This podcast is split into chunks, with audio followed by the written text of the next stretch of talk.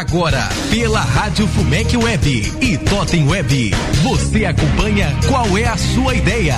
Com a participação dos professores Frederico Gabrichi, da graduação e mestrado do curso de Direito, e professor Admin Borges, do curso de Publicidade da Universidade Fumec.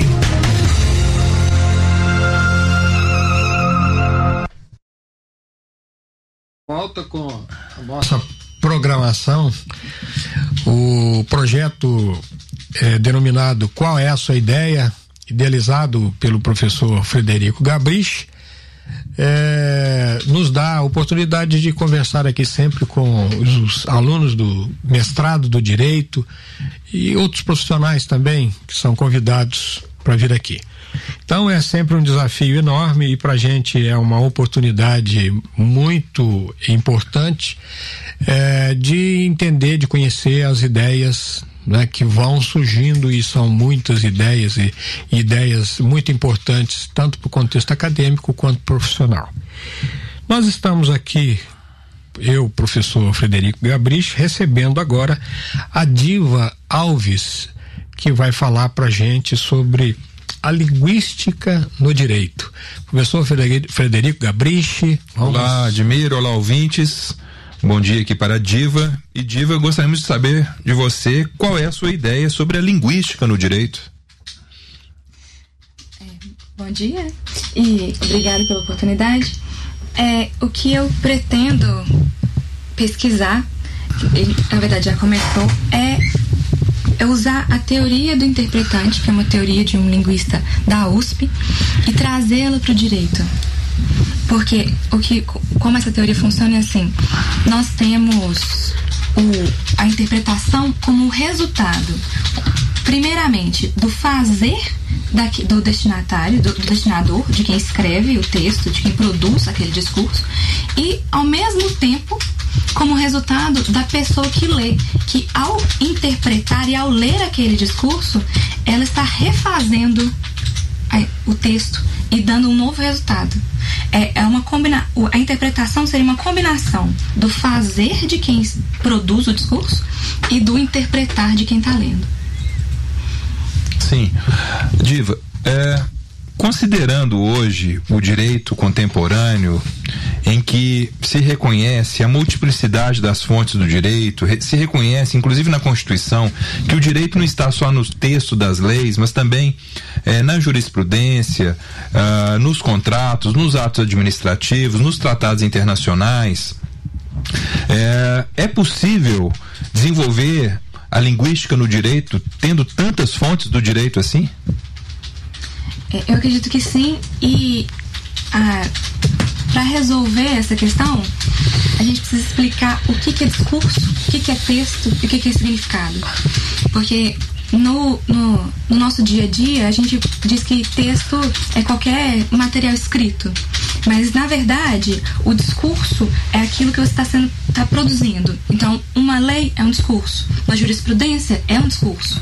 Um, um, um resultado de, um, de, de, de, de uma, uma súmula é um discurso. Um contrato contrato, um discurso. O texto é o produto e o resultado da interpretação. É no texto que a gente vai, vai dar significação para aquele discurso. Então, a partir de um discurso, você pode extrair diversos textos. Como, por exemplo, num contrato. Tem várias cláusulas e de cada cláusula a gente vai extrair um significado dali. Então, de um, de um discurso, você tem vários textos.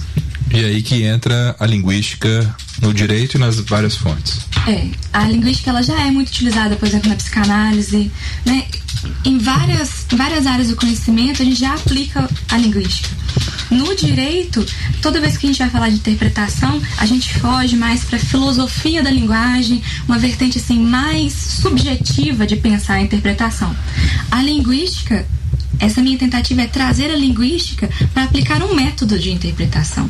Para na hora que a gente interpretar, a gente saber como que chegou naquele resultado. Não ser só algo subjetivo. A gente ter a, a visualizar de que aquela interpretação, se ela cabe ou não. Tem esse, esse autor que eu uso, que é o Edvar Lopes, ele inclusive fala de um teste de veracidade. Você pega o discurso, você interpreta e chega num texto. Depois desse texto, você tem que voltar no discurso e testar se, de acordo com aquele discurso, aquele texto é verdadeiro.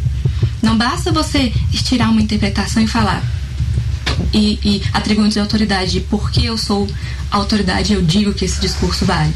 A gente tem que voltar lá no discurso e, e verificar se eles estão batendo a interpretação com a origem daquela interpretação. Você citou aí Lopes, né? mas é, como é que e a, a, literatura de maneira geral, essa bibliografia básica que você precisa utilizar, né? Qual, qual é essa? Qual que literatura é essa? Você falou de filosofia também, né? Alguma coisa assim. Como é que, com, com, a sustentação da sua discussão ela vai partir de quais autores além de Lopes? Isso, eu, eu falei um pouquinho da filosofia porque no direito a nossa tendência é ir mais para filosofia do que para linguística. Eu estou fazendo uma buscando lá na origem da linguística, trazendo é, o Charles Peirce, o Saussure, para pegar o que eles trouxeram da linguística para depois aplicar no direito e aí passar para os autores do direito, como o professor Rosemiro Leal, e, e, e falar e, e trazer uma aplicação para isso às vezes eu estou pensando também em trazer a aplicação da linguística para o nosso processo constitucional. Eu já fiz um artigo falando de como que isso está funcionando e essa teoria pode ser vista e, po e, poderia ser aplicada nas decisões do STF, porque o que o, que o Edvar Lopes fala, mas a minha, a minha principal bibliografia é o Edvar Lopes, mas o que ele fala é que a, a interpre essa interpretação, quando ela, ela é deixada pra, pra, só para autoridade, que é como os antigos faziam a interpretação, né? É, e depois, na, na, na, Idade Medieval, os reis faziam, eles diziam que era e ninguém podia discutir. Do jeito que essa interpretação é feita baseada na pessoa e não no, método de interpretação, ela gera uma manipulação sentido, que pode ser usado como dominação social. E é isso que eu queria discutir também. Isso no direito. E, você passa alguma coisa pelo iluminismo francês também? Alguma coisa do que eles tentavam explicar lá sobre essa questão da emancipação do ser, do indivíduo? Como... É, até o momento, não. Hum. Mas mas já pelo que eu tento discutir com as pessoas, elas, elas sempre trazem alguma coisa assim, eu vou ter que, que abordar esse tema também, para explicar melhor. Diva, é, duas coisas que eu acho complexas no seu, na sua ideia, né? Não é uma ideia simples. Uh, você disse que por detrás de cada discurso há uma ideia.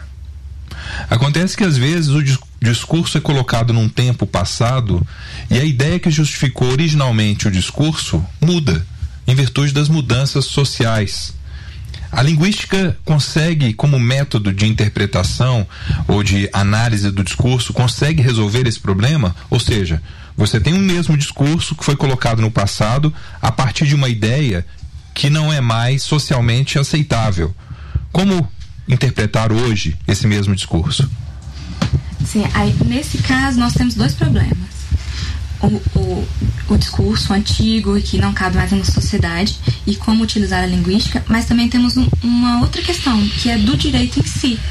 Que se nós, nós somos uma sociedade, um Estado democrático de direito que se baseia em leis, nós precisamos também modificar as leis. É claro que as leis nunca vão ser modificadas na velocidade que a sociedade se modifica, né? E nós temos uma sociedade extremamente dinâmica.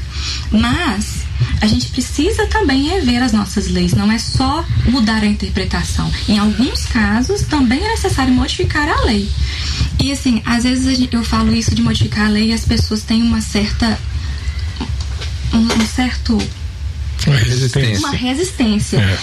E e eu fico pensando assim, quanto é de interesse do legislativo, eles modificam as leis, como, por exemplo, aconteceu com a vaquejada.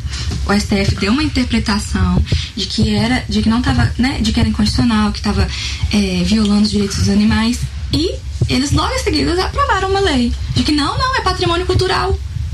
E então, assim, as leis, elas, elas quando é interessante, elas saem. Né? Mas na, no, do ponto de vista linguístico, a gente pode analisar e acab acabaria tendo que relativizar de acordo com a época. E aí a gente incluiria uma questão social para explicar de que agora não cabe, não cabe mais, né? Sim. E, e é lógico que no, como nós estamos no direito e falando de direito, nós aplicaremos a Constituição para dizer se, de acordo com a Constituição, aquilo cabe ou não. Né? Nossa regra base. Pois bem. Diva Alves foi a nossa convidada e falou pra gente sobre essa questão que é uma né, quer dizer, não é comum a gente ver esse tipo de discussão, né, que é a linguística no direito, mas é extremamente necessário, né, uma vez que o direito, a retórica, né, as, né, os argumentos, contra-argumentos, tudo isso entra no bojo da discussão. Desejo sucesso para você, agradeço pela sua disponibilidade de estar aqui conosco e uh, aguardamos aí a seu final de curso, a sua defesa para a gente de comparecer, né, de certa forma ver como é que ficou esse seu estudo. E eu gostaria de não só agradecer à Diva, né, pela entrevista, mas também sugerir aos ouvintes que tenham ideias que possam contribuir e colaborar com a Diva, que nos apresente que eu encaminho para a Diva no e-mail qual é a sua ideia arroba fumec.br ou no e-mail qual é a sua ideia arroba gmail.com. Um abraço. Muito obrigado. Obrigada. Qual é a sua ideia? Com a participação dos professores Frederico Gabrichi, da graduação e mestrado do curso de Direito, e professor Admin Borges, do curso de Publicidade da Universidade FUMEC.